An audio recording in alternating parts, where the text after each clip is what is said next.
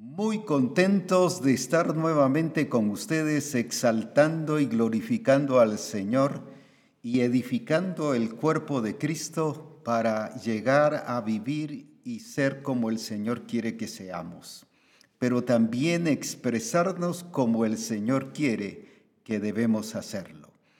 Es una bendición el entrar hoy con esta nueva presentación Quiero agradecer muchísimo a los hermanos que han estado trabajándola y ese equipo que está estudiando las comunicaciones de Misión Cristiana del Calvario.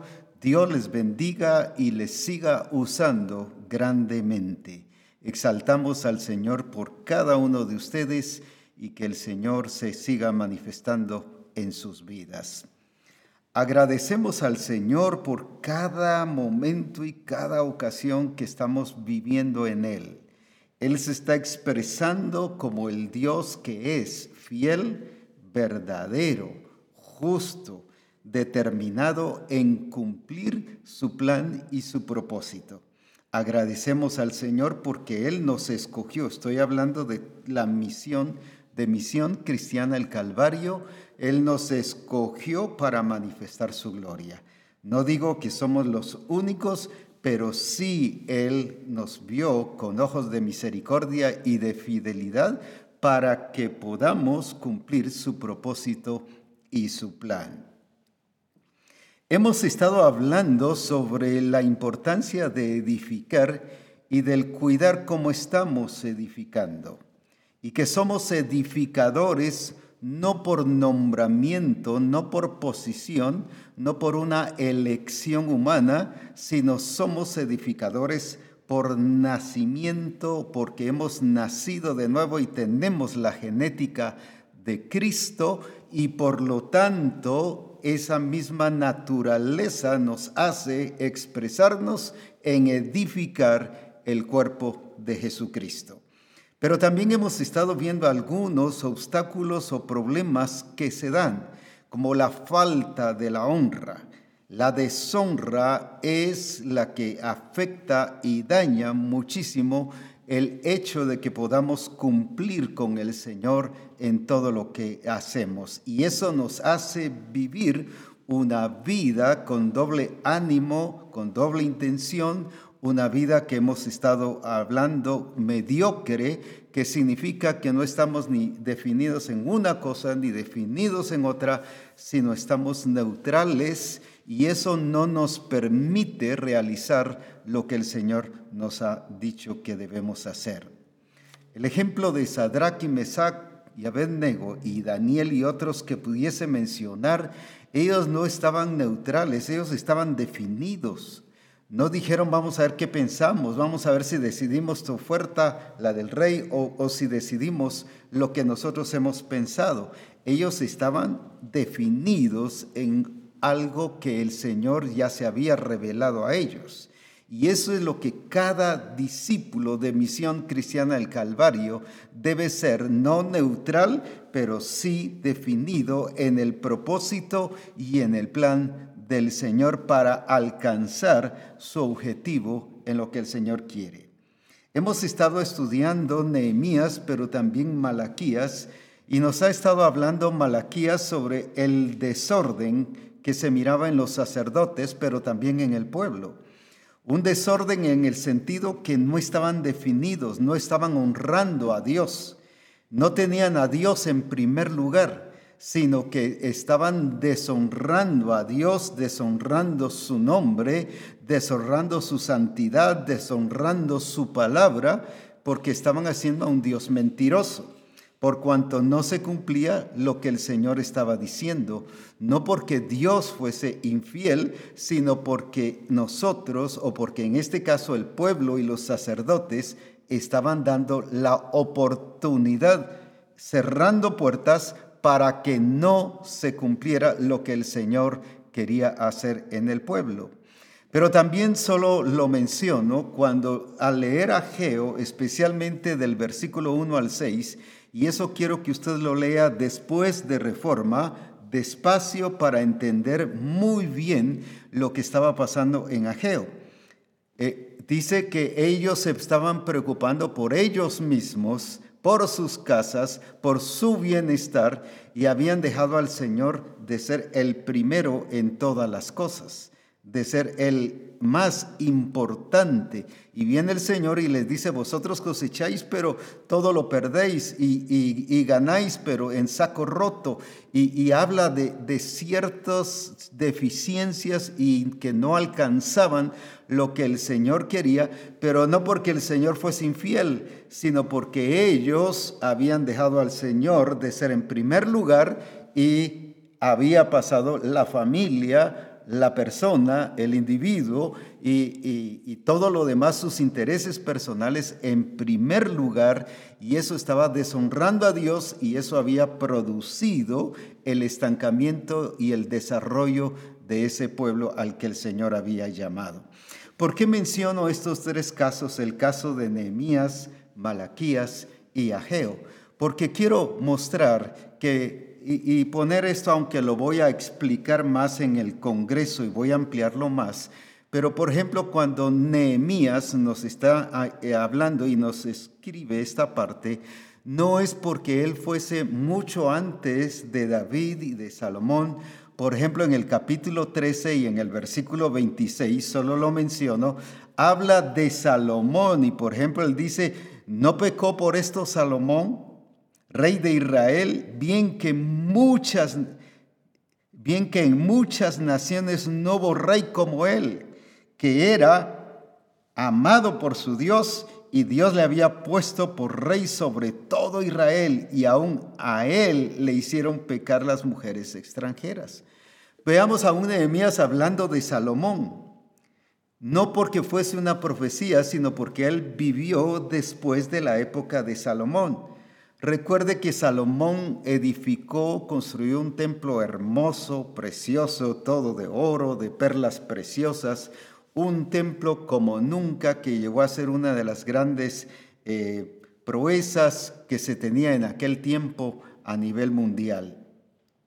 Pero ¿qué pasó después de Salomón? Ahí la escritura nos habla de que fue dividido el reino y luego vino, vino el rey de Babilonia y se llevó algunos cautivos y se llevó todos los tesoros del templo.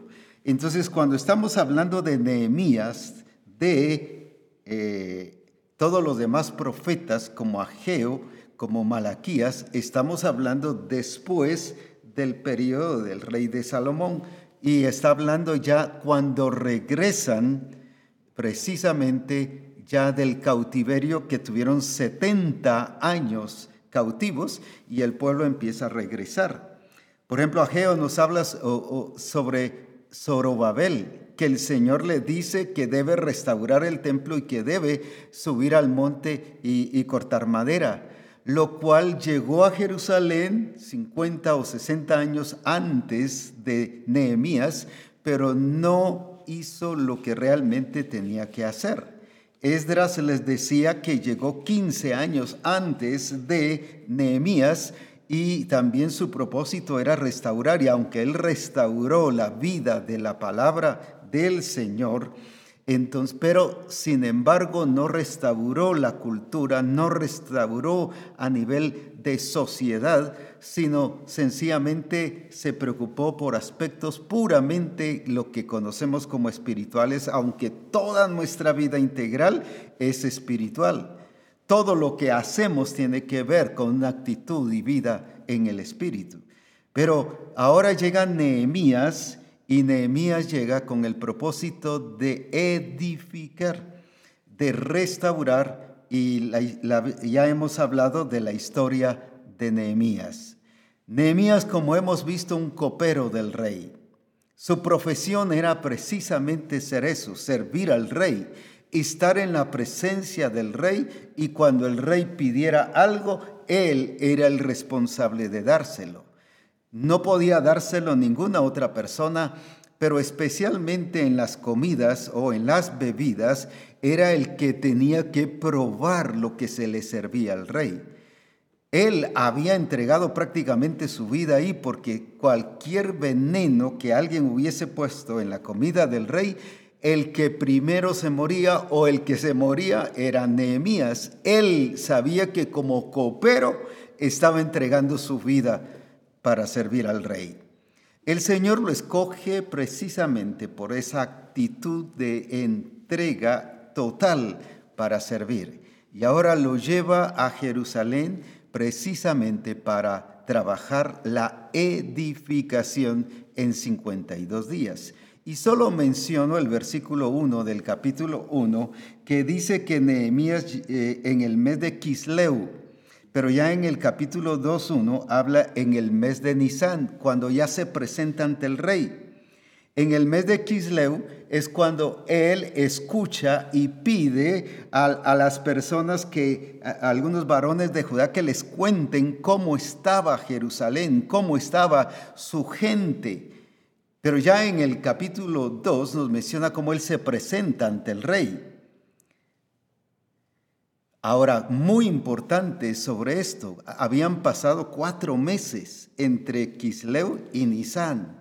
Cuatro meses de preparación, cuatro meses de estar planificando lo que iba a hacer en Jerusalén. No se no fue a la deriva, no fue improvisado, no, fue emocionalmente, solo por ese su celo de libertar y de edificar al pueblo de Israel, sino planificó, porque ya en el capítulo 2, cuando se presenta ante el rey, él ya le presenta datos que iba a hacer y solicita madera que necesitaba, o sea, ya iba planificado. El problema es que queremos edificar improvisadamente o emocionalmente solo porque somos llamados a servir a Dios, somos porque el Señor nos escogió para servir. Yo voy a edificar, pero no nos estamos dando cuenta si lo estamos haciendo según la voluntad de Dios. Y lo que me gusta es lo que Nehemías hizo, su cuidado en la edificación y precisamente sobre eso es lo que estaremos hablando hoy. Aquí eh, cuando dice que escuchó todo lo que estos varones de Judá le vinieron a contar, el que hizo en el capítulo 1 y versículo 4, ahí qué, qué fue lo que él hizo. Ahora veamos entonces qué es lo que la escritura nos dice ahí. Y cuando oí estas palabras, o sea, las palabras de estos varones de Judá, me senté y lloré e hice duelo por algunos días, pero mire qué hizo. Y ayuné y oré delante del Dios de los cielos. Cuando veo Nehemías, veo un libro de oración. Nehemías empieza con oración y su último versículo termina con oración. Y, vemos en la escritura cómo Nehemías, más adelante voy a explicar los diferentes versículos que hablan sobre oración, es una persona de constante oración, o sea, planificó no por inteligente solamente, no por ser prudente, sino planificó, pero a través de lo que había entendido en base a la oración, al ayuno y a la oración. En otras palabras, estaba entendiendo lo que Dios le estaba diciendo.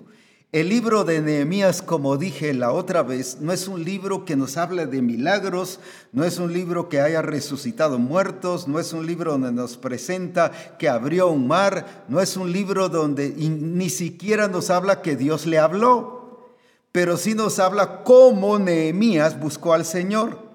Y vamos a ver que era un hombre de oración, porque Nehemías es un libro de oración. Para edificar se requiere que lo hagamos según la voluntad de Dios, no según nuestros planes, no según nuestros proyectos. Por ejemplo, veamos ahí en, el capítulo 1 y 4, como el que ya leímos, voy a ir mencionando rápidamente, dice que él oró, él ayunó en el, el capítulo 2 y versículo 4, cuando se presenta al rey y el rey le dice, ¿qué es lo que quieres? ¿Qué es lo que pides? Entonces dice, entonces oré al Dios de los cielos. Pero en el capítulo 4 y versículo 4 nos dice también ahora por qué estaba orando Oye, oh Dios nuestro que somos. Ahí está orando a Dios que somos objeto de su menosprecio y vuelve el baldón de ellos sobre su cabeza y entrégalos por despojo en la tierra de su cautiverio, orando. Ahora, la otra, el otro versículo que vemos es en el 4.9, como Nehemías, entonces oramos a nuestro Dios.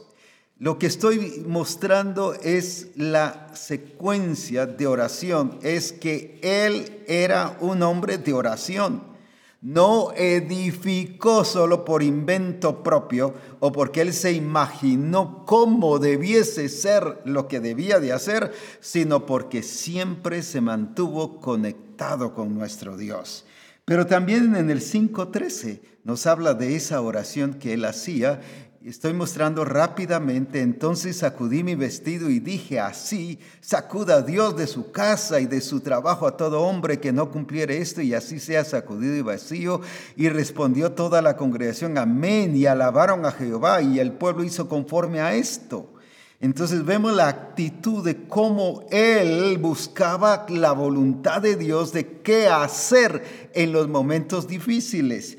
Pero aquí en el 5.19 también nos habla, acuérdate de mí, ¿qué está haciendo ahí? Orando, Dios mío, y todo lo que hice por este pueblo. Pero también en el 6.9 nos relata cómo estuvo orando él constantemente, porque todos ellos nos amedrentaban diciendo, se debilitarán de las las manos de ellos en la obra y no seré determinada. Pero ahora, pues, oh Dios, ahí está hablando con Dios, está orando con Dios. Fortalece tú mis manos, orando por fortaleza para que fuese edificado el templo y, los muros y toda la, la, cultura del pueblo de Jerusalén fuese restaurada de una manera integral. Pero luego en el 13-14 nos dice también que, que él oraba. Encuentro 12 versículos que nos hablan de oración. Acuérdate de mí, oh Dios. ¿Qué está haciendo? Orando. En el 13:22 nos habla también de la oración y que nos dice allí una y les dije a los levitas que se purificasen y viniesen a guardar las puertas para santificar el día de reposo. También por esto, acuérdate de mí, Dios mío. Está hablando no con el pueblo, sino ahora con Dios. Y, y viene en el 13:29, también nos relata cómo él oraba. Acuérdate de ellos, Dios mío. Una constante oración y permanente vida de oración. Y termina el capítulo eh, aquí o en el 13:29, acuérdate de ellos, Dios mío. Y luego dice, y para la ofrenda, te está hablando y dice también, acuérdate de mí, Dios mío, para bien. Entonces vemos cuánta oración tenía Nehemías. No hizo, no hizo la construcción no, no se presentó ante el rey de una manera así solo por inteligente o por ser un planificador, aunque él no era ningún constructor, no era ningún arquitecto, como dije, su profesión era ser, eh, eh, que le servía al rey, ser copero, pero él buscó al Señor. En otras palabras, él estaba haciendo algo que no era su profesión pero que estaba siendo guiado por Dios y él entendía que tenía que hacerlo. Van a haber muchas cosas que no se van a, el Señor no, no lo va a pedir de acuerdo a tu profesión, sino que comprendas la importancia de servir a Dios en aquello que el Señor quiere que hagas, pero ¿cómo lo vamos a hacer? ¿Cómo lo hizo Él? No solo con oración. ¿Y por qué lo hizo con oración? Por el cuidado que él tenía y la responsabilidad y que no fue a hacer una edificación mediocre, sino fue a hacer una edificación de acuerdo al propósito del Señor. Ahora se presenta ante el rey y ha definido, planificado, entendiendo el objetivo, entendiendo lo que quería hacer. Y eso es muy importante. porque entonces nosotros fracasamos en la edificación? Porque solo lo queremos hacer por invento humano. Agarramos ideas humanas, conceptos humanos, o a veces la idea del pueblo es de acuerdo al sistema y nos dice hagámoslo así porque así suena mejor o así es mejor y así el pueblo va a estar contento cuando lo importante es que hagamos la voluntad de Dios. Recuerde que el reino de Dios, donde se conoce, donde se ve, no solo es en las experiencias y en las vivencias o en el regir de Dios, sino dice, hágase tu voluntad como en el cielo, así también en la tierra. Entonces, ¿qué es la vida del reino de Dios? No es hacer mi voluntad, sino es la voluntad de Dios. Nehemías entendía que no por tener una profesión dejaba de ser un ministro de Dios. La escritura nos dice que somos ministros de un nuevo pacto. Y no está hablando Pablo como uno que tuviese un don ministerial, sino está hablando como parte de la iglesia y le está hablando a la iglesia. Y les dice, nosotros somos ministros de un nuevo pacto.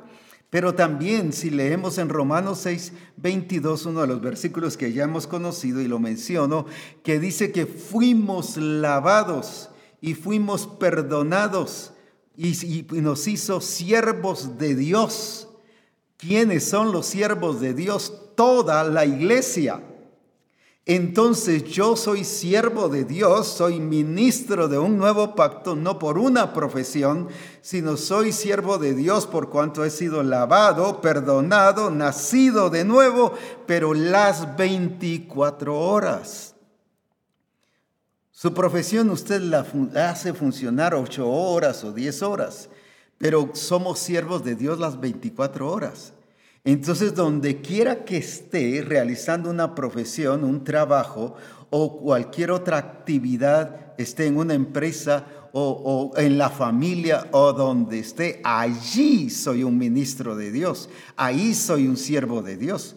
Por eso es que Nehemías no se resistió y le dijo, pero Señor, ¿por qué no mandas a un arquitecto? Me mandas a mí que soy copero, porque él entendía que era siervo de Dios.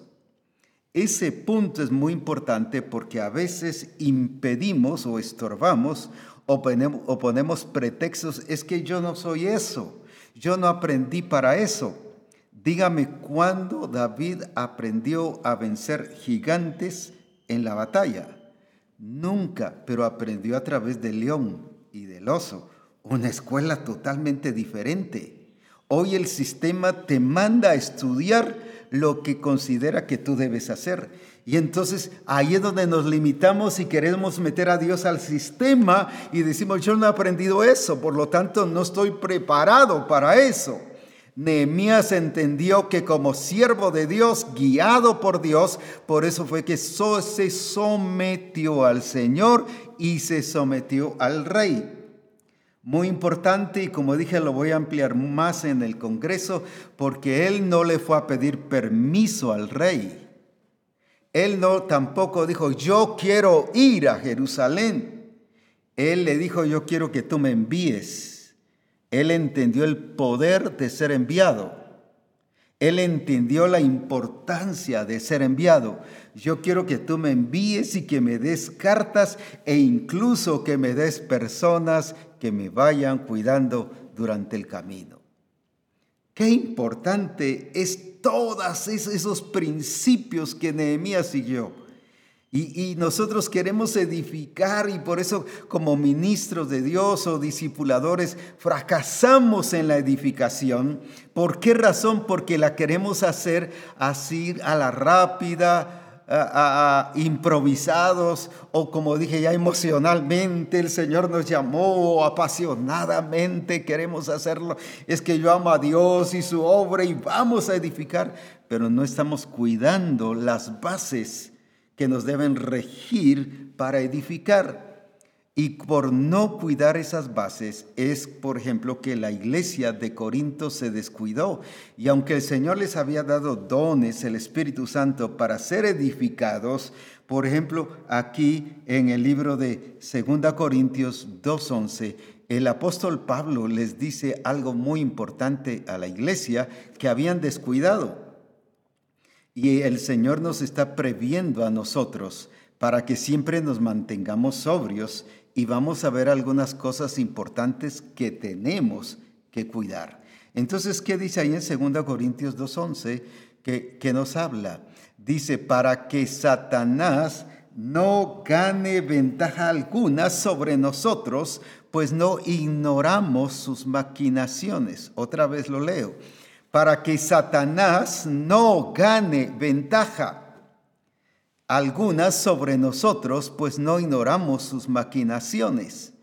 ¿Qué había pasado con la iglesia de Corinto? Satanás había ganado ventaja, los había, los había entretenido, los había distraído y con sus intereses personales, con la costumbre, con la tradición religiosa, con la cultura del sistema y ellos adaptaron ese sistema a la iglesia para reunirse, para vivir y no vivir como cuerpo de Jesucristo. Entonces los distrajo al punto que el enemigo ganó ventaja. Solo lo menciono porque en 2 Corintios 11:3 dice que temo que como la serpiente engañó a Eva, así vuestros sentidos han sido eh, estorbados y han sido manipulados y han sido distraídos de la voluntad del Señor. Ahora, ¿cuánta importancia entonces tenemos que darle a la edificación? No es solo que soy llamado a edificar, yo tengo que cuidar las bases sobre las cuales soy y tengo que expresar la edificación, primero personal y la edificación hacia eh, lo que debo hacer. Quiero poner el ejemplo y unos ejemplos que sé que nos van a, a guiar y a orientar mucho sobre lo que nosotros debemos de cuidar. Por ejemplo, en el caso de Josué, cuando el Señor les dijo que conquistaran la tierra, que ya era el tiempo de conquistar, ya era el tiempo de avanzar, ya era el tiempo de dejar el desierto y ahora era el tiempo de avanzar y entrar en una etapa nueva y diferente. Y cuando llegan, destruyen los muros de Jericó, llegan a Jericó y destruyen eso, tienen una victoria preciosa guiada por el Espíritu Santo, pero aquí en Josué capítulo 7, 1 pasa algo. Algo que detiene al pueblo de Israel ya cuando entran a la ciudad de Ai o de Jai, como dicen algunos, y allí son vencidos el pueblo de Israel a pesar de que enviaron pocos, a pesar de que pensaron que por ser un pueblo pequeño tenían que enviar un ejército pequeño, pero no fue porque el ejército fuese pequeño, sino porque algo pasó. Leamos entonces ahí en Josué 7.1. Pero los hijos de Israel cometieron una prevaricación en cuanto al anatema, porque Acán, hijo de Carmi, hijo de Sabdi, hijo de Sera, de la tribu de Judá, tomó del anatema y la ira de Jehová se encendió contra los hijos de Israel. ¡Qué tremendo! ¿Por qué no pudieron avanzar? ¿Por qué no pudieron edificar hacia la conquista? ¿Por qué no pudieron crecer y, y desarrollarse hacia lo que el Señor había prometido para ellos? ¿Por qué fueron vencidos? Porque había pecado, falta de santificación. Y alguien dirá, pero solo uno, pero solo uno detuvo el crecimiento y el desarrollo. Aquí vemos la importancia de cuidarme yo, de que cada uno de nosotros nos cuidemos a nivel personal. Alguien dirá, ah, sí, pero es solo uno en la iglesia que anda en pecado, los demás, gracias a Dios, están bien. Pero uno detuvo y provocó, ¿qué cosa? Que el pueblo de Israel fuese derrotado, vencido allí, y cuando después se santifican, avanzan y logran la conquista. Pero ¿por qué? Por falta de santificación, por falta de pecado. No, no estuvieron cuidando los detalles de ese avance, de ese crecimiento, de ese desarrollo. Voy a decirlo en las palabras que hemos estado utilizando, de ese edificar en relación a la conquista del Señor. Por eso es muy importante cuidar. Veo a un Nehemías que se preparó, cuidó, Incluso en Nehemías capítulo 6 y versículo 1, me encanta ese versículo, el cuidado, lo acertado que fue Nehemías. ¿Y qué nos dice ahí? Que él cuidó aunque no quedase ningún portillo que no quedara nada que estorbara, que no quedara nada que se limitara. Y ahí dice que los enemigos fue cuando más se enojaron porque ellos esperaban que, que, el pueblo, aunque edificara los muros, dejara portillos. Y él dice, yo no dejé ningún portillo, no dejé nada. En otras palabras, habla, en otras versiones habla de zanjas, habla de, de grietas. Él cuidó de esos detalles minuciosos de que no fueran afectados. Cuando oyeron Zambalat y Tobías y Gesén, el árabe y los demás de nuestros enemigos, que yo había edificado el muro y que no quedaba en el portillo. Qué importante, aunque hasta aquel tiempo no había puesto las hojas en las puertas. Si algo cuidó Nehemías es que no hubiese ninguna grieta en la edificación tenemos que cuidar los detalles. Tenemos que cuidar que todos vayamos en el mismo orden de santificación, de crecimiento, de desarrollo. Que, que se quite el pecado, que se quite la falta de santificación. Y eso cuidó también Nehemías. Nehemías cuidó que no hubiese ningún portillo. ¿Por qué entonces somos detenidos y parados? Porque la iglesia no solo no tiene crecimiento, porque el grupo no tiene crecimiento, porque la vida espiritual de los hermanos no crecen y no desarrollan y no expresan su don, su, eh, su eh, vivencia y lo que el Señor los ha llamado a hacer. ¿Por qué no lo hacen? Porque hay grietas. No hemos sido cuidadosos en que no haya ningún portillo abierto. No hubiera nada, ni zanjas, ni grietas. No nos hemos previsto, cuidado de que esa es la edificación requiere un cuidado bastante importante. Y vemos a un Nehemías así que cuidó eso. Pero veamos el otro estorbo que tuvo Josué. Y vamos allá a Josué capítulo 9, versículo 1 al 6. Voy a leer esa parte aunque sé que mucha de la audiencia conoce esta historia, pero lo voy a leer por las personas nuevas que nos están viendo y los hermanos que han entrado en esta nueva generación eh, en este tiempo, para que lo entendamos y veamos qué pasó, qué sucedió. Veamos entonces qué dice allí. Cuando oyeron estas cosas, todos los reyes que estaban a este lado del Jordán, así en las montañas como en los llanos y en todas las cosas, costa del mar grande delante del Líbano, los eteos, amorreos, cananeos, fereceos, heveos y jebuseos se concertaron para pelear contra Josué e Israel. Ahora escuche bien esto y aquí bajo este nombre es lo que quiero que, que sigamos cuando vamos a seguir la lectura. Mas los moradores de Gabaón, cuando oyeron lo que Josué había hecho a Jericó y a Jai o a Ai, entonces veamos qué pasó. Usaron de astucia, no de inteligencia, de astucia. La, la escritura dice que la serpiente es astuta, no es inteligente, es astuta. Pues fueron y se fingieron Mira esta palabra, se fingieron embajadores y tomaron sacos viejos sobre sus asnos y cueros viejos de vino, rotos y remendados y zapatos viejos y recocidos de, en sus pies, con vestidos viejos sobre sí. Y todo el pan que traían para el camino era seco y mohoso. Y vinieron a Josué al campamento en Gilgal y le dijeron a él y a los de Israel, nosotros venimos de tierra muy lejana haced pues ahora alianza con nosotros. Haced ahora alianza con nosotros. Y el versículo 14 y 15 que nos dice aquí de este mismo. Y los hombres de Israel tomaron de las provisiones de ellos y no consultaron a Jehová.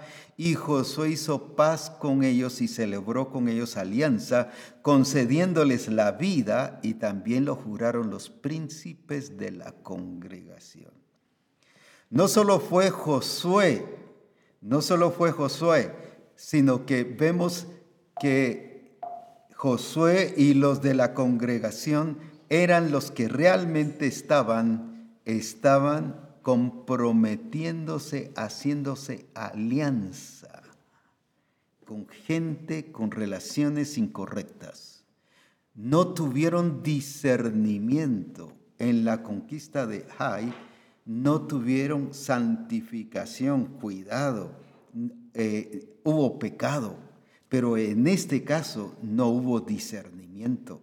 Se dejaron engañar por la astucia de los Gabaonitas. El problema, si usted sigue la historia, y no lo lea ahorita, sino después, eh, si usted sigue la historia, era el siguiente lugar para conquistar. Y después de que hicieron alianza y pacto, se fueron los Gabaonitas, y cuando en eso tienen que conquistar, se dieron cuenta que era Gabaón, la ciudad que tenían que conquistar, y encontraron allá a los que habían hecho el pacto. Y los príncipes de Israel dijeron, no vamos a matarlos ni vamos a destruirlos porque hicimos un pacto delante de ellos. Ahora, a las alianzas incorrectas, eso daña nuestra vida. Y veamos cómo prácticamente hipotecaron las generaciones siguientes. Veamos lo que sucedió después hasta en el periodo de David Mire, ya había pasado el gobierno, el reinado de Saúl, 40 años, y hasta en David todavía seguían las consecuencias de ese pacto. Leamos allí entonces qué pasó en 2 Samuel 21, del 1 al 9. Y voy a leerlo también para que lo comprendamos y que la gente nueva especialmente vea esta situación. Leamos entonces qué nos dice ahí. Hubo hambre en los días de David por tres años consecutivos. Tres años de hambre, qué barbaridad. Y David consultó a Jehová. Lo lamentable es que consultó hasta los tres años. La falta de ser asertivo, la falta de cuidar más eh, fuerte, intensamente lo que el Señor estaba diciendo, consecutivos y consultó a Jehová y Jehová le dijo, es por causa de Saúl, por aquella causa de sangre, por cuanto mató a los Gabaonitas. Entonces el rey llamó a las Gabaonitas y les habló. Los Gabaonitas no eran de los hijos de Israel, sino del resto de los amorreos, a los cuales los hijos de Israel habían hecho juramento pero Saúl había procurado matarlos en su celo por los hijos de Israel y de Judá. Dijo pues David a los Gabaonitas, ¿qué haré por vosotros? ¿O qué satisfacción os daré para que bendigáis la heredad de Jehová? Y los Gabaonitas le respondieron, no tenemos nosotros querella sobre plata ni sobre oro con Saúl ni con su casa, ni queremos que muera hombre de Israel. Él les dijo, lo que vosotros dijereis haré ellos respondieron al rey de aquel hombre que nos destruyó y que maquinó contra nosotros para exterminarnos sin dejar nada de nosotros en todo el territorio de Israel, dénsenos siete varones de sus hijos para que los ahorquemos delante de Jehová en Gabá de Saúl. El escogido de Jehová y el rey dijo, yo los daré y perdonó el rey a Mefiboset, hijo de Jonatán, hijo de Saúl, por el juramento de Jehová que hubo entre ellos, entre David y Jonatán, hijo de Saúl. Pero tomó el rey a dos hijos de Rispa, hijo de Aja, los cuales ellos habían tenido de Saúl, Armone y Mefiboset, y a cinco hijos de Mical, hija de Saúl. los cuales ella había tenido de Adriel, hijo de Barzilai Meotalatita, y los entregó en manos de los Gabaonitas, y ellos los ahorcaron en el monte delante de Jehová, y así murieron juntos todos aquellos siete, los cuales fueron muertos en los primeros días de la siega al comenzar la siega de la cebada. Veamos entonces qué pasó. Josué por falta de discernimiento se dejó llevar por emociones, lo engañaron. ¿Y qué pasó ahora? Ellos hicieron un pacto y una alianza y una promesa delante de Dios que no les harían daño. Pero como Saúl mató a algunos de los gabaonitas, entonces ahora viene tres años de hambre porque el pueblo de Israel dejó de cumplir su palabra, su juramento. Ahora entonces, ¿por qué no podemos edificar? ¿Por qué no avanzamos en la edificación? Porque nos hemos comprometido en algunos casos con alianzas, con relaciones incorrectas. Y entonces queremos avanzar, pero no nos deja. Hay hambre en la iglesia, hay escasez de revelación, hay escasez de relación y de comunión con Dios, hay escasez de una vida en el Espíritu. ¿Pero por qué? Y nos preguntamos y ayunamos y oramos, ¿pero por qué? Lamentablemente, como dije, David hasta los tres años decidió consultar a Dios. ¿Por qué no consultaron cuando empezó el hambre o, unos meses después? ¿Qué está pasando? Porque algo está pasando. Y eso es lo que quiero decirle. El fracaso de la edificación o la falta de edificar o el que nosotros no demos en el blanco en la edificación no es casualidad, es porque algo ha pasado. Esta hambre que había aquí significa que no había llovido, que había escasez, había desnutrición. La gente definitivamente estaba enferma porque no había alimento, había hambre. Y así podríamos enumerar un sinfín de cosas al explicar esto de que había hambre en la tierra. Tres años.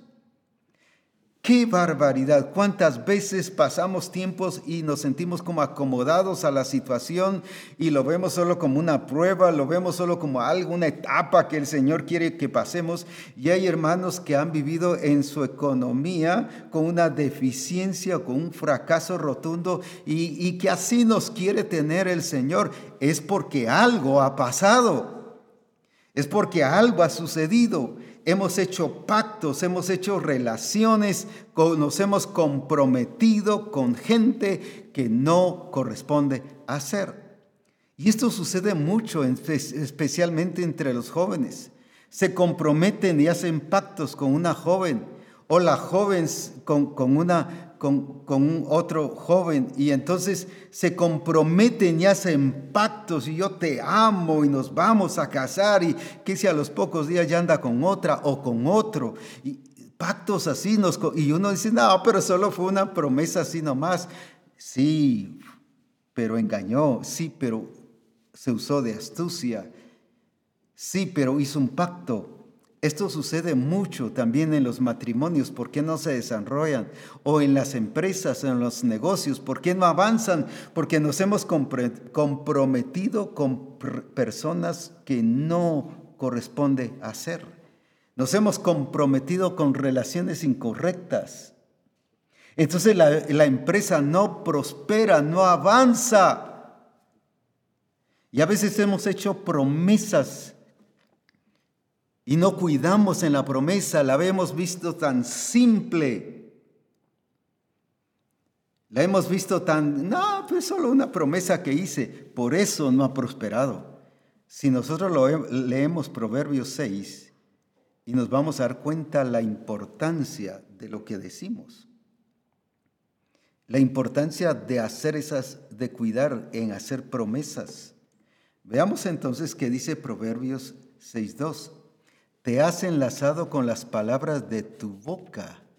Y escuche esto, y has quedado presos, preso en los dichos de tus labios. Y si, tuvieras, si tuviésemos la NTV por ahí y si la pudiéramos ver, nos enseña, si quedaste atrapado por el acuerdo que hiciste y estás enredado por tus palabras, ¿cómo quedó, cómo quedó Josué con los Gabaonitas atrapado?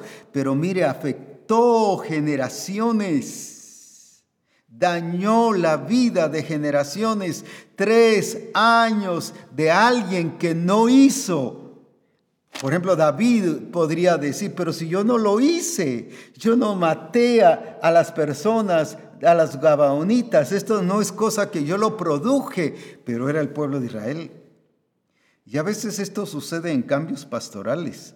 Hay pastores que el pastor anterior hizo compromisos hizo pactos o relaciones o hizo promesas a la gente y que no se cumplieron o a veces la iglesia hizo pactos con el Señor y no los ha cumplido.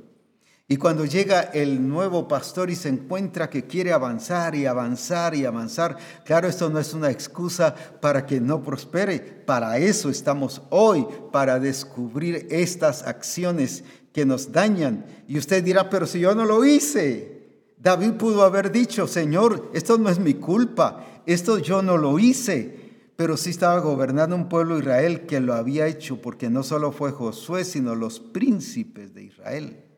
Comprometieron al pueblo. Y esto daña muchísimo la vida. O hay jóvenes que, por ejemplo, en algún caso dicen, no, yo no me voy a casar porque la vida está difícil y no me voy a casar.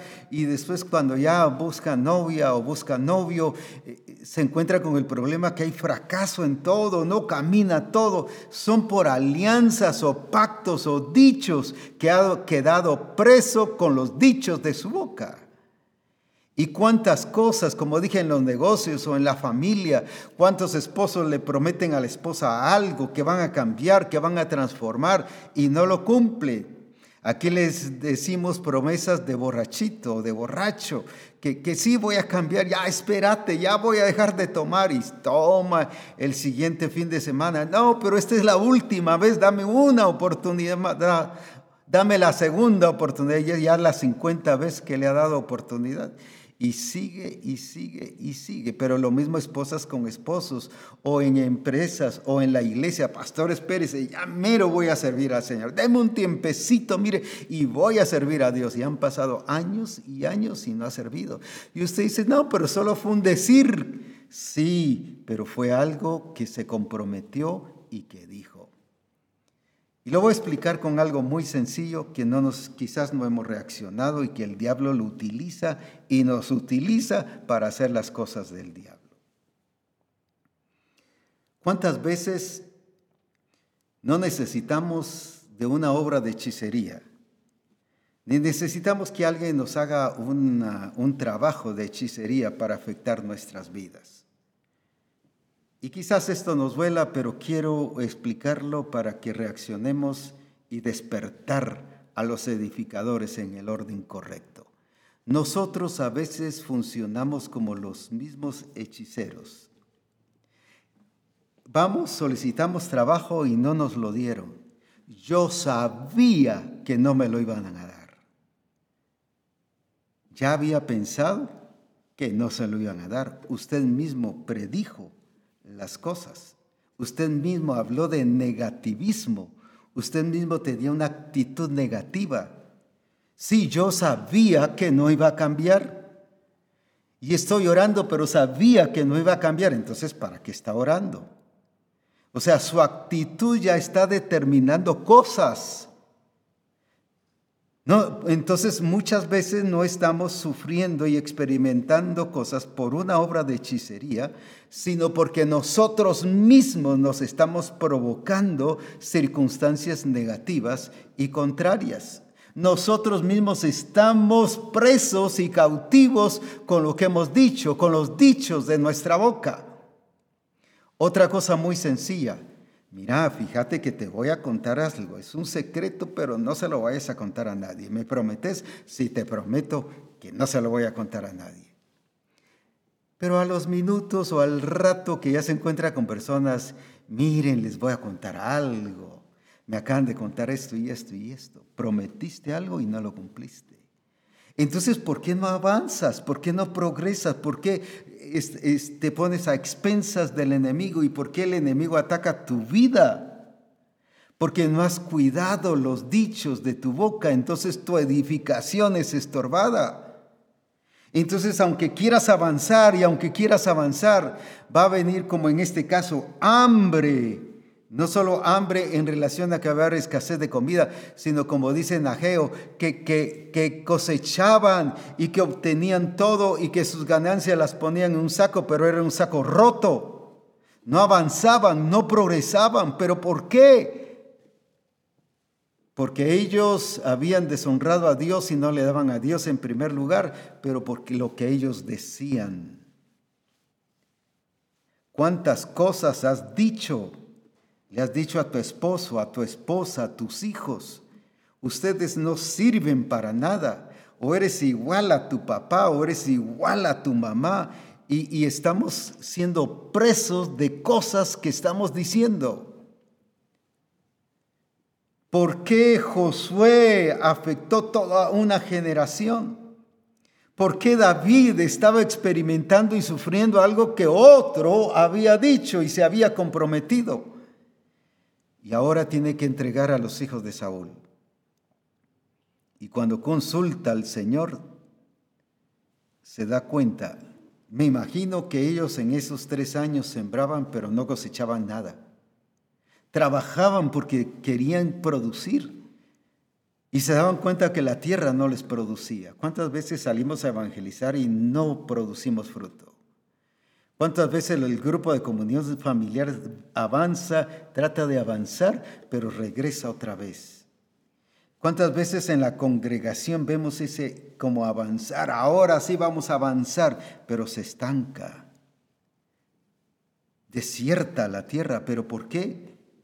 Y pensamos que Dios no lo ha cumplido. O pensamos que el profeta que lo dijo no lo ha cumplido, no se cumplió lo que dijo. Ah, es porque hemos, nos hemos hecho pactos o promesas o hemos dicho cosas que no corresponden, que nos han enlazado. Dice que hemos sido enlazados con los dichos de nuestra boca y hemos caído presos. Oh, qué tremendo. ¿Por qué no avanzamos? Por la falta de cuidar la edificación porque la iglesia de Corinto no avanzaba. Dice que se reunían con pleitos, con celos, con iras. Y uno, yo soy de Apolos, yo soy de Cefas, yo soy de Cristo, yo soy... Todos estaban divididos, o sea, con lo que estaban diciendo estaban enlazados y eso no los dejaba salir del infantilismo. No solo se quedaron como niños, sino se quedaron con infantilismo. El infantilismo y esa actitud esa es mediocridad. No desarrollaban, no avanzaban. Cuánto daño nosotros mismos nos lo hacemos. O quizás otra persona, en algún caso, ya sea en la congregación o a nivel de familia, nosotros lo hacemos. Por eso es que debemos cuidar mucho cómo estamos edificando y eso cuidó Nehemías. ¿Por qué entonces Nehemías buscó al Señor? ¿Qué era lo que le iba a decir al rey? No llegó, como dije, inventándose una planificación o al estilo la planificación de Babilonia, porque él estaba en Babilonia. Él estaba allí sirviendo con el rey. Y él pudo haber sacado cualquier modelo babilónico, pero no buscó ese sistema, dijo, voy a trasladar esto, sí, eso está bonito, muy bueno, voy a llevar esto para allá. Él buscó al Señor qué hacer, cómo hacerlo, en qué tiempo hacerlo. Por eso es que cuando el rey le preguntó, ¿y cuándo vendrás? Él no dudó, porque me encanta ahí en el capítulo 2 y 4 y 5, cuando el rey le dice, ¿cuánto te vas a tardar? Dice, oré a mi Dios. Delante del rey oró a Dios. Y él le dijo 52 días. Él le habló de un corto tiempo y hizo el muro en 52 días. ¿Por qué? Porque ya se había planificado. No le dijo un tiempo solo así por salir del paso, porque él oró a Dios. ¿Qué tenía que decirle al rey? Qué importante ser guiado por el Espíritu Santo en la edificación y saber qué tenemos que responder y qué tenemos que hacer. No por ocurrencia, no por un trabajo emocionalista, no por un trabajo almático como dicen muchos hermanos, sino por un trabajo guiado por el Espíritu del Señor. Entonces, qué importante es que cuidemos la edificación. ¿Por qué no avanzamos? Por pecado, a veces por falta de santificación o por falta de discernimiento. No discernimos y somos engañados, somos persuadidos. ¿Por qué las iglesias que vemos en la escritura, por ejemplo el apóstol Pablo, le dice a, Timoteo que cuidara y que, que corrigiera las doctrinas que se estaban enseñando que eran incorrectas, que no era la doctrina de Jesucristo, de personas que se habían levantado a enseñar. Cuidado con lo que enseñamos y cuidado con lo que están, los que están enseñando. Recuerde que, voy a decirlo así, si algo tiene Satanás es un ministerio de enseñanza bárbaro. Es experto en enseñar. Recuerde cuando el Señor le dice a Adán, ¿y quién te enseñó que estabas desnudo? Fue la serpiente, fue Satanás. Le enseñó con una astucia bárbara que le hizo cambiar de actitud y de mentalidad para hacer lo incorrecto.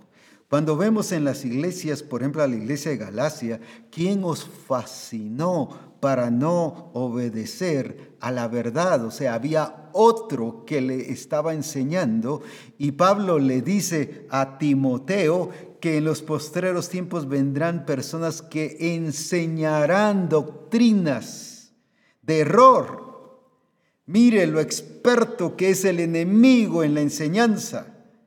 Por eso es que debemos cuidar qué estamos enseñando y quién, a quién estamos escuchando y, y qué es lo que estamos aprendiendo.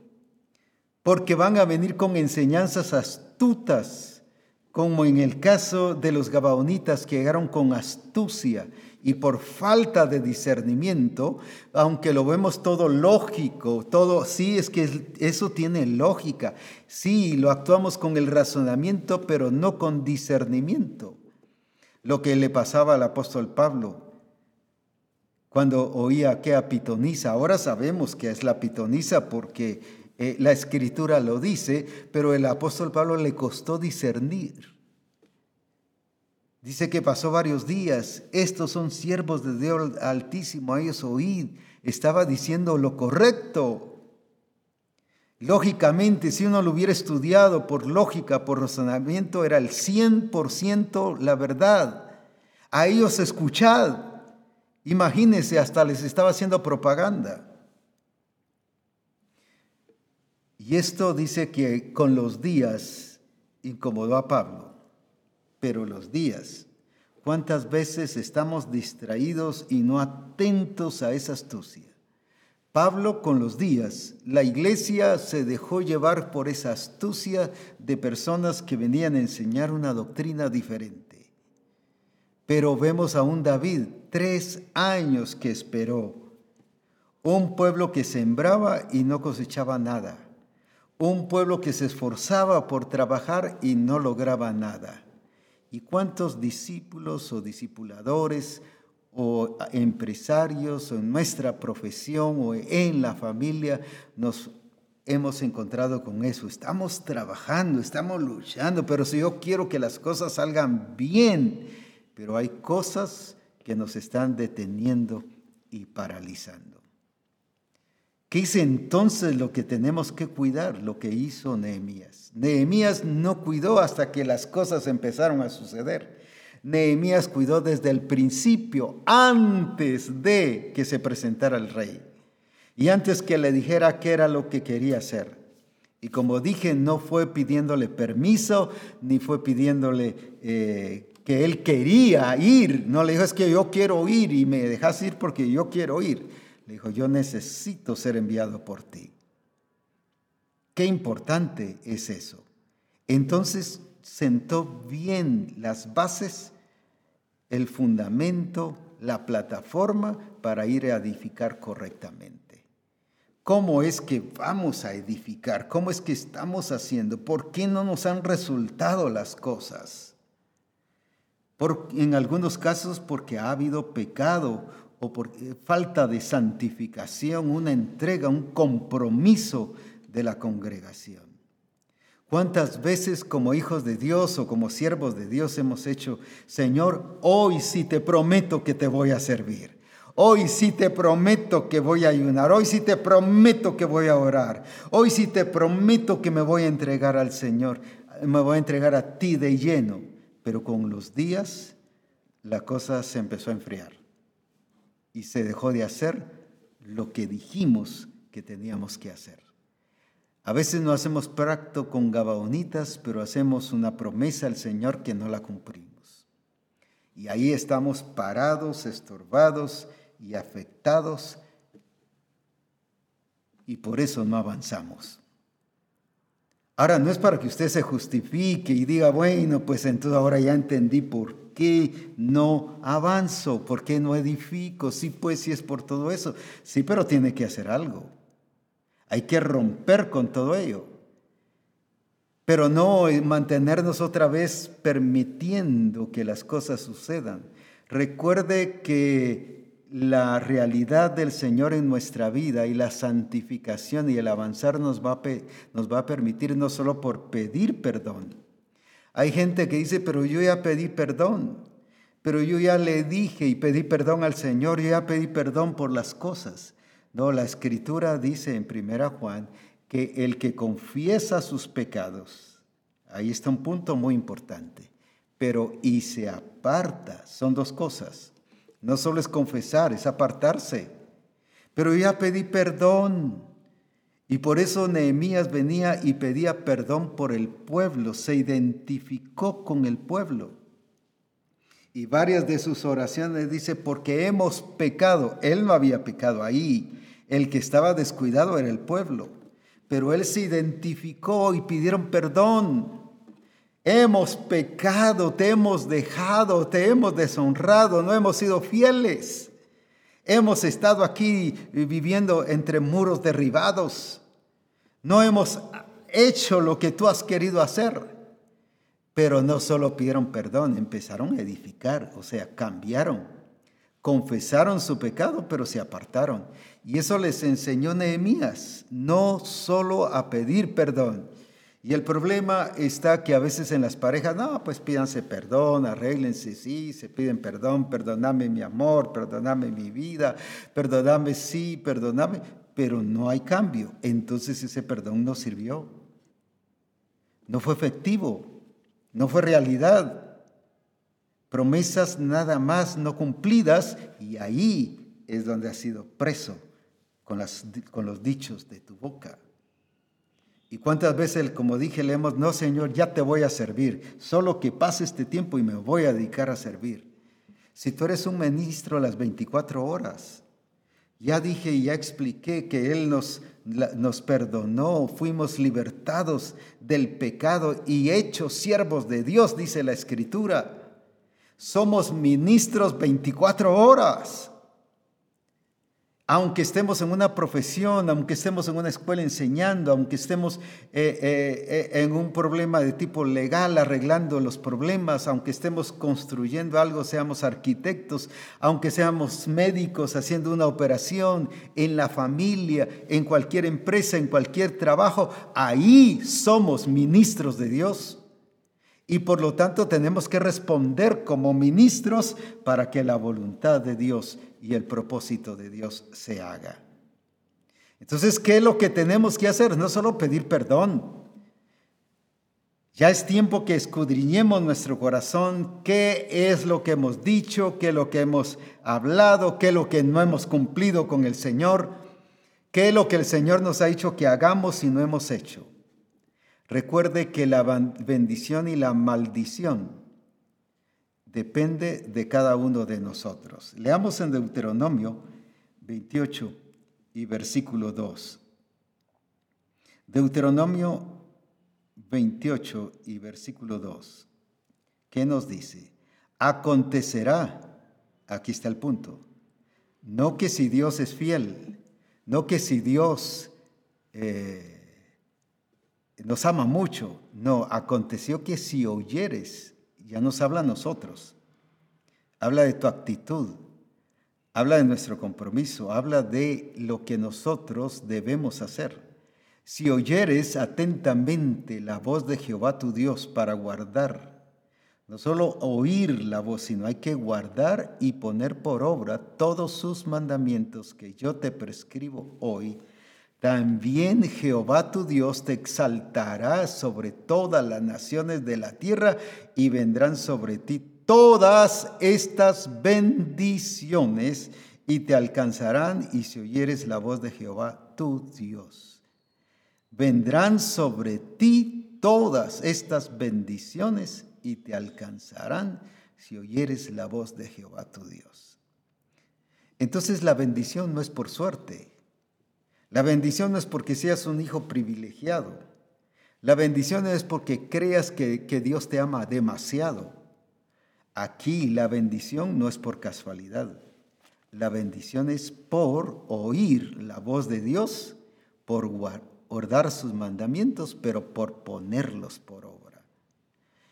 Pero ¿qué pasa cuando yo no lo hago? Tampoco es casualidad o es mala suerte. Es que yo, mire, tengo mala suerte y por eso es que me está pasando todo esto. Vea por qué le está pasando todo esto. Entonces leamos allí en Deuteronomio 28:15. ¿Por qué entonces nos está pasando todo esto? Pero acontecerá que si no Ahí está el punto. Oyeres la voz de Jehová tu Dios para procurar cumplir todos sus mandamientos y sus estatutos que yo te intimo hoy, que vendrán sobre ti todas estas maldiciones y te alcanzarán. Y luego da la lista ahí de todas las maldiciones. Entonces la, maldición no es por mala suerte, la maldición no es porque te hayan hecho una obra de hechicería. Como dije, no es casualidad el que fracasemos en las cosas o en la empresa, en el negocio, en la familia, en, la, la iglesia o en los grupos de comunión familiar, que no avancemos. No, no es casualidad, es que no estamos oyendo a Dios una, no estamos guardando lo que Él dice, ni estamos poniendo por obra dice. Recuerde que para poseer la tierra dice que yo los he enviado y poseerán la tierra para que vivan y posean la tierra y que sean bendecidos. Solo lo menciono, Deuteronomio 8, 1 y 2 está hablando de eso. Entonces, la voluntad de Dios es que nosotros oigamos bien lo que Él nos está diciendo. ¿Por qué la iglesia de Galacia escuchó a otro? Porque no estaba oyendo a Dios. ¿Por qué la iglesia de Éfeso eran movidos por doctrinas y, eran movidos como, como la ola del mar y vivían como niños? ¿Y por qué el Señor les tiene que decir, despertad? Despertad, despierta tú que duermes, le dice, y levántate de los muertos, le está diciendo a una iglesia. Y hoy el Señor le dice a la misión, despiértate. Hoy le dice a los edificadores que somos todos los nacidos de nuevo, despiértate y levántate. Despiértate y levántate, pero en orden, pero con estos principios para que la edificación sea de acuerdo a la voluntad de Dios.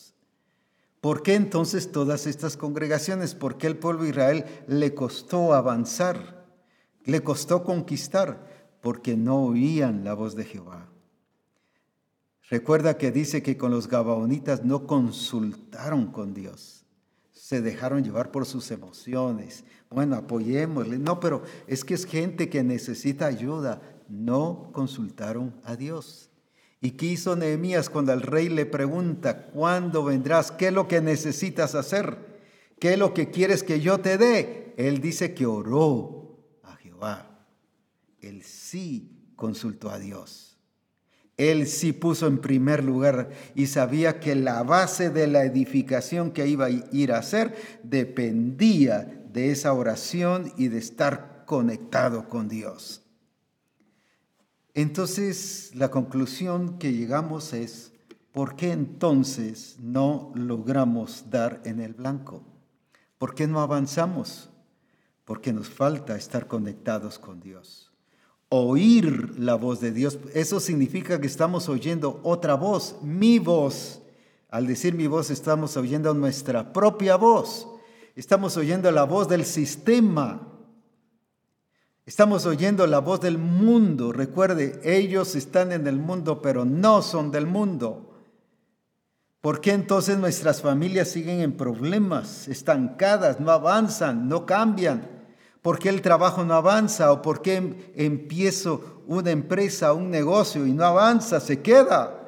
Porque estoy oyendo una voz, la voz de la tradición, la voz de la cultura, la voz de la mediocridad, y pero no la voz de Dios. Una y la otra por no poner por obra los mandamientos, no guardarlos y no poner por obra. ¿Qué dice? No está no es algo que es profético, es algo que ya está dicho. Si yo no hago estas tres cosas, oír la voz de Dios, guardar los mandamientos, si pudiésemos volver a poner eh, otra vez ese pasaje de Deuteronomio 28, 15, y, guardar sus mandamientos, ¿qué dice que va a pasar? No tengo que ser profeta para decirles qué va a pasar. Al final dice, oh, pero acontecerá que si no oyeres la voz de Jehová tu Dios para procurar cumplir todos sus mandamientos, recuerde que esta es actitud nuestra, es responsabilidad nuestra, y sus estatutos que yo te intimo hoy, vendrán sobre ti todas estas maldiciones y te alcanzarán. Yo no necesito ser profeta y decirte, dice el Señor, que si no oyes la voz de Jehová vendrá esto sobre ti. Ya está escrito, ya está dicho. Así que, ¿de quién depende entonces la bendición? Una vida bendecida. ¿De quién entiende, de quién depende una vida frustrada, fracasada? una vida con problemas, una vida donde no sales, donde no avances, avanzas, depende de ti y depende de mí. Pero ¿qué significa eso? Que si no avanzo, si el grupo no avanza, si la iglesia no avanza, si, si la empresa no avanza, si mi profesión no avanza, si ahí no, estoy, no avanza mi función como siervo de Dios en la empresa, como, como profesional o profesionista, como dicen en algunos lugares, si no estoy avanzando y cumpliendo con los principios del reino de Dios, es porque no he entendido que soy un ministro de Dios y un siervo de Dios en todas las áreas.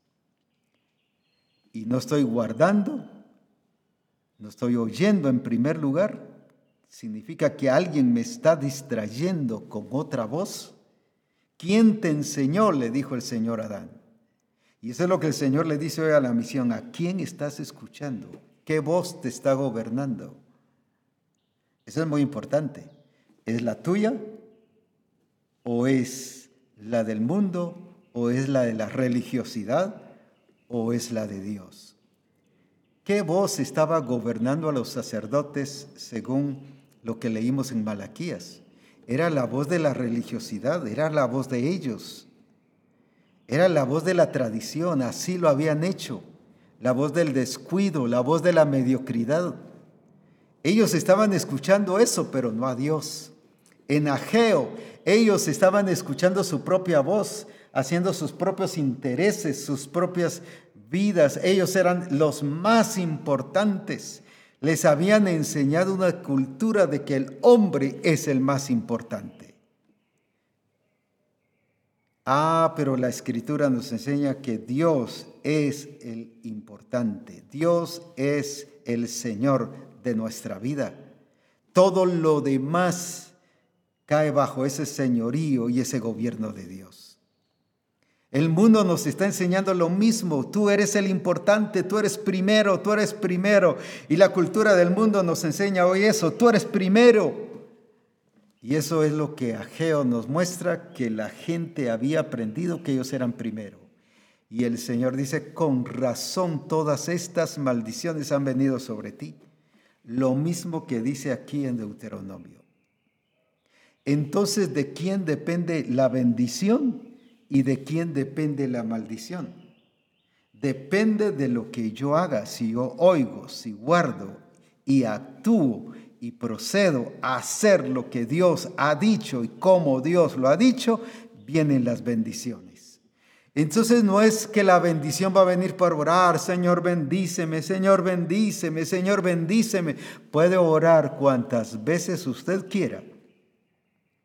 Si no oye, si no guarda, y si no hace, sencillamente vendrá otra cosa que dice que son las maldiciones.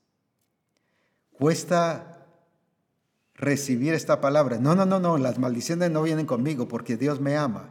No, aquí dice si tú amas a Dios, sino aquí dice si tú oyes, si tú guardas y si tú actúas y haces como Dios dice. Pero también dice que si no lo hacemos, de una vez nos previene. Así que, ¿qué está pasando con tu vida? ¿Qué está pasando con tu familia? ¿Qué avance está teniendo? ¿Qué está pasando con tu empresa? ¿Qué avance está teniendo? ¿Qué está pasando con tu vida espiritual? ¿Qué avance? ¿Qué crecimiento si sigues viviendo lo mismo? No creces, no desarrollas. ¿Qué está pasando con el don que Dios te ha dado? ¿Qué está pasando con el hecho de que eres un ministro de Dios las 24 horas del día? Estás cumpliendo que en tu profesión estás manifestando el señorío de Jesucristo y el reino de Dios. Que en tu trabajo estás estableciendo el reino de Dios y estás expresando que Jesús es el Señor de tu vida. Y lo mismo con tus amigos y pudiera mencionar cuanta cosa fuere. ¿Será que estamos haciendo eso?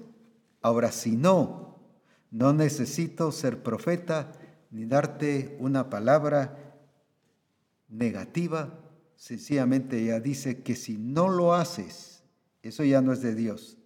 A veces le echamos la culpa a Dios, Señor, ¿por qué me haces esto? ¿Por qué me pasa esto?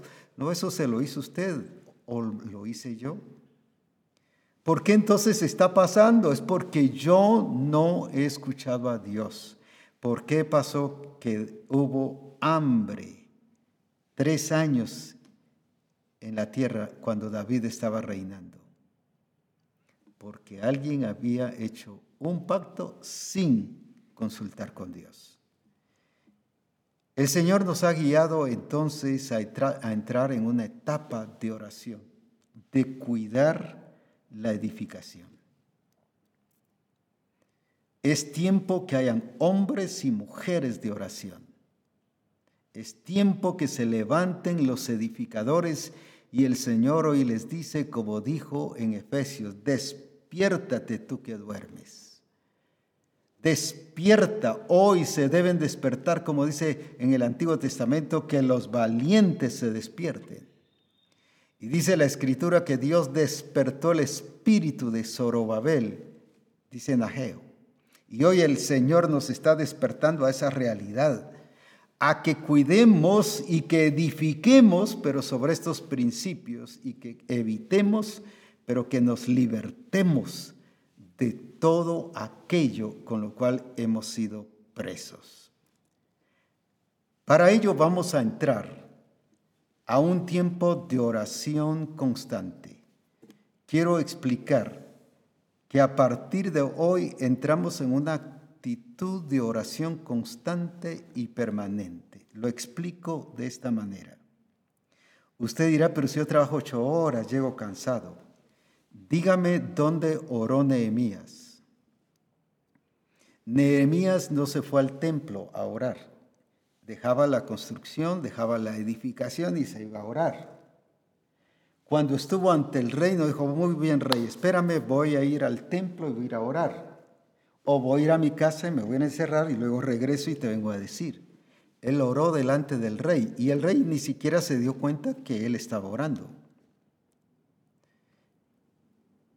Él tenía una vida de oración constante, no de templo sino una vida constante las 24 horas del día en oración y oraba en su trabajo. Alguien dirá, no, pero entonces me sacan del trabajo. Es que hemos seguido una oración religiosa que tenemos que irnos a hincar y a cerrar nuestros ojos y orar. Si orar es hablar con Dios. Y cuando usted habla con una persona, no habla con los ojos cerrados, ni habla hincado. Ahora, no estoy diciendo que ya no hay que hincarse. Ese es señal de respeto y de reverencia, pero está bien en los momentos indicados. Pero dígame en qué momento se arrodilló Nehemías delante del rey. Porque no era un momento apropiado para arrodillarse, era sencillamente su vida, su estilo de vida de oración. Él oraba trabajando y no que dejara de trabajar por orar trabajando, estaba orando. Tenemos que aprender esa vida de oración y estar conectados con Dios las 24 horas del día. Vamos en la calle orando, podemos ir manejando orando. Eso no significa que estemos distraídos, pero estamos conectados con Dios. Tenemos que aprender una vida de oración. Alguien dice que no tengo tiempo para orar. Claro, tiene 24 horas cuando entiende que es un ministro, 24 horas. Es un siervo de Dios las 24 horas y que podemos orar como Nehemías oró. Nunca nos dice que él fue al templo a orar. No porque estoy diciendo que no haya que orar en el templo. Yo entiendo que sí. Porque él dijo, mi casa, casa de oración será llamada. Pero esos son tiempos de oración. Personalmente lloro en todo lugar. Entiendo que son 24 horas que tengo que estar conectado con Dios, porque entiendo que soy ministro las 24 horas de Dios. No por ser apóstol, sino por ser libertado del pecado y hecho siervo de Dios. Entonces, esta oración constante y permanente no quiere decir que se va a organizar en el templo una hora que usted puede llegar, se lo puede hacer gloria a Dios, pero si no, ahí está en nuestro trabajo, podemos estar orando, martillando, colocando el blog, gloria a Dios, alabado sea el nombre del Señor. O no necesariamente tenemos que decirlo audible, tenemos que orar en nuestro espíritu. Lo podemos hacer. ¿Por qué? Nehemías lo hizo. Él no fue un orador de templo, aunque si lo podía hacer, gloria a Dios. Pero no necesariamente dependía del templo para orar. Yo respeto mucho cuando alguien establece un horario para, para orar. Yo no tengo horarios. Para mí son las 24 horas del día que tengo que estar conectado con Él. Hay algunos que van a orar al templo de 5 a 6 Gloria a Dios, respeto ese tiempo. Pero luego se desconectan, ya oré, gloria a Dios, ya estuve en la presencia del Señor y se salieron de la presencia del Señor y se fueron a su trabajo y ya no se conectaron. Eso es lo que hace eso.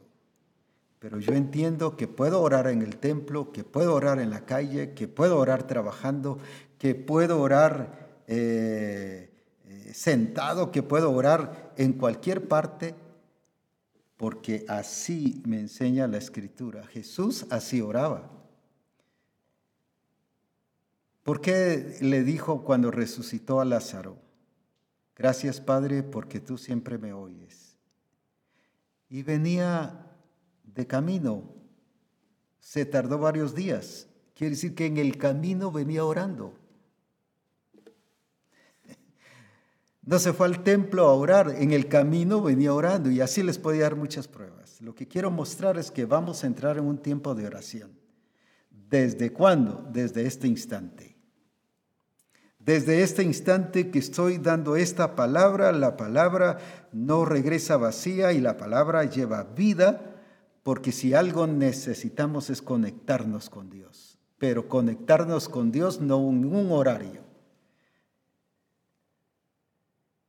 Yo dejé de hacerlo, ¿sabe por qué? Porque vi mucha gente que llegaba a orar cierto horario fijo y que al rato miraba su reloj, oh, falta media hora. Al rato, oh, 20 minutos, desesperados porque no pasaba el tiempo, tratando de cumplir un... un qué, un horario, no por conectarse con Dios, pero con la novia pasaban dos, tres horas y hasta si llovía debajo del agua, ahí estaban. Si iba a ver el partido de fútbol, no importaba que fuera una hora antes, y ahí estaba, pues. Pero con el Señor no nos desesperaba y había que ver la hora. Uno, ah, ya, faltan cinco, ya casi. No, no es eso. Es conectados con Él. Si lo puede hacer en el templo, gloria a Dios, pero eso no quiere decir que todo su tiempo pueda estar en oración. Por eso es que David nos enseña, aún con la palabra, Dice, todo el día es ella mi meditación. No quiere decir que vivía distraído con sus responsabilidades. Hacía bien como rey y hacía bien como administrador de las diferentes empresas que tenía. Hacía muy bien como profeta, tampoco descuidó su ministerio porque dice la escritura en Hechos 2 que David era profeta, pero su palabra dice, la palabra de Dios era todo el día su meditación. No meditación cuando estaba en el templo, sino todo el día. No solo oraba, sino la palabra de Dios era su meditación. Así que a ese estilo de vida, no de vida de oración de un horario, sino ni de templo, sino una vida de oración como hijo de Dios, como siervo de Dios, que reconozco que soy un siervo de Dios las 24 horas, vamos a orar y vamos a estar en constante oración y permanencia con el Señor conectados. Pero también vamos a hacer esto otro. El día, en el mes de febrero, el día 27 de febrero, el domingo 27 de febrero, vamos a tener un tiempo de ayuno y oración. ¿Pero por qué? Por liberación de todas, toda alianza, pactos y compromisos que hayamos hecho. No estoy hablando de la herencia que nos dejaron nuestros padres, eso fuimos redimidos. No estoy hablando de herencias generacionales a nivel de padres, porque dice que fuimos, fuimos redimidos, no con oro ni plata, sino con la sangre preciosa de Cristo. Estoy hablando de promesas, de pactos que hemos hecho con personas incorrectas, con promesas que incluso le hemos hecho al Señor y no las hemos cumplido. Y vamos a pedir perdón, pero vamos a dejar de hacerlas. Y, que nuestra palabra sea sí y amén. Que nuestra palabra sea una palabra verdadera pero fiel. Que lo que le digamos al Señor se cumpla. Sí, Señor, gracias por hablarme. Si tú me sanas, yo te voy a buscar y te voy a servir. Y lo sana y sigue lo mismo. Esas, a esa clase de promesas me refiero. Y el día 27 de febrero es un día de liberación de toda alianza que hemos hecho incorrecta con personas, pactos y promesas y compromisos que hemos hecho. Ahora, ¿por qué este tiempo? Porque se va a estar avisando en los distritos, en las iglesias, para que tengamos el tiempo apropiado de hacerlo, pero los que ya lo oyeron, si lo pueden hacer desde ya, mucho mejor. Pero especialmente el día 27 será un día de ayuno y oración. Recuerde que David tuvo que hacer algo, limpiar, y le dijo a las gabaonitas, ¿qué es lo que debo hacer para que ustedes nos bendigan? Y que fuese quitada la maldición. Quizás ya las personas no existan a quien hicimos o que, quien hicimos la promesa, pero es el tiempo que nosotros hagamos la declaración, que somos libres para la gloria de Jesucristo y que digamos, Señor, yo hice esto, yo te dije esto. No solo perdóname de todas las promesas, esas son oraciones que no tienen el sentido adecuado. Sino debemos decir, Señor, yo te dije que te iba a servir después de aquella enfermedad, me sanaste, tú sí cumpliste, pero yo no te cumplí. ahora te pido perdón. Hice una promesa mentirosa. O hice tal promesa, Señor, o dije esto o dije el otro. Así que el día 27 es un día de liberación. ¿Sabe por qué? Porque Dios, una, nos está preparando a una vida de victoria y porque nos ha llevado a un nivel de responsabilidad y de compromiso con el Señor para edificar. Y segundo, nos está preparando para el Congreso. Así que nuestra vida tiene que cambiar. Ya la palabra que nosotros digamos tiene que ser fiel y tiene que ser verdadera. Cuidar lo que decimos. Ya no, ah, pero es que es una cosa sencilla lo que dije para usted pero dice que hemos sido enlazados con los dichos de nuestra boca. Y a veces a nivel personal, hay un versículo que dice, lo que temía, eso me sobrevino. Hay gente que teme lo peor y experimenta lo peor. Teme el fracaso y experimenta fracaso. Y dice, ¿por qué? Si he orado. Pídale perdón porque lo que temía al temer no solo pensó, sino lo ha dicho. Ahí se comprometió con el temor. Ahí se comprometió con sentimientos, con emociones. Es el tiempo entonces de una reconciliación con Dios en este aspecto como iglesia.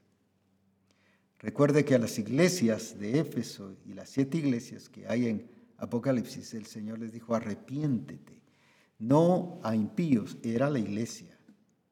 Y hoy tenemos que corregir, si no nuestro avanzar no va a prosperar, no va a crecer.